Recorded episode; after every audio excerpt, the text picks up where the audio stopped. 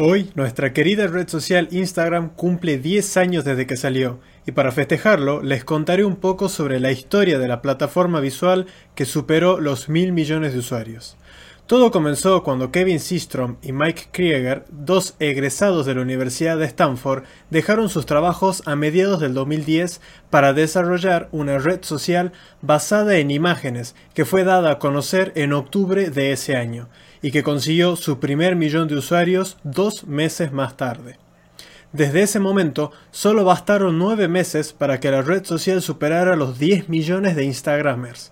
En el año 2012, Facebook, la empresa de Mark Zuckerberg, compró Instagram por mil millones de dólares. Systrom, uno de sus fundadores, cuando anunció la venta, aclaró que Instagram no desaparecería, sino que aprovecharía la sinergia de la empresa que manejaba la red social más grande del mundo para evolucionar. Y tuvo razón, ya que la curva de crecimiento de Instagram no dejó nunca de subir. A finales del 2012 ya eran 80 millones de usuarios, en diciembre del 2014 eran 300 millones, a finales del 2016 600 millones, hasta superar en el 2020 los mil millones de usuarios. En los pocos años de vida que lleva la red social, adquirió diversas herramientas, desde los filtros para las fotos, la posibilidad de publicar videos, la creación de las story, la posibilidad de emitir en vivo, Instagram TV y en agosto de este año Reels, que permite grabar videos de 15 segundos para disputar el segmento que domina la aplicación china TikTok.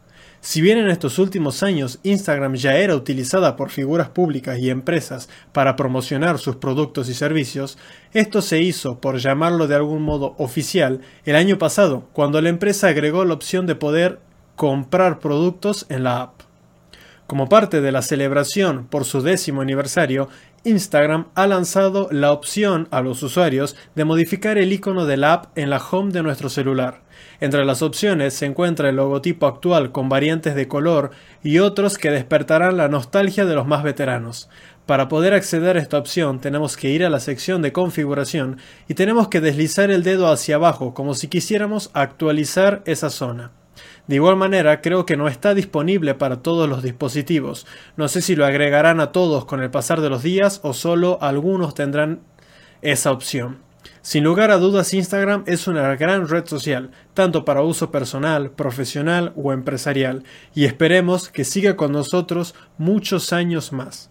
Te invito a escribir en los comentarios cuál es tu experiencia con Instagram. ¿Te gusta? ¿La odias? ¿Tienes alguna anécdota? Déjame tu opinión en los comentarios. También, si te gusta este tipo de contenido y todo lo relacionado al marketing digital para que puedas potenciar tu negocio, te invito a que me sigas en mis redes sociales, en mi canal de YouTube y que escuches mi podcast, ya que en estos canales siempre subo consejos y estrategias de marketing que puedes realizar tú mismo.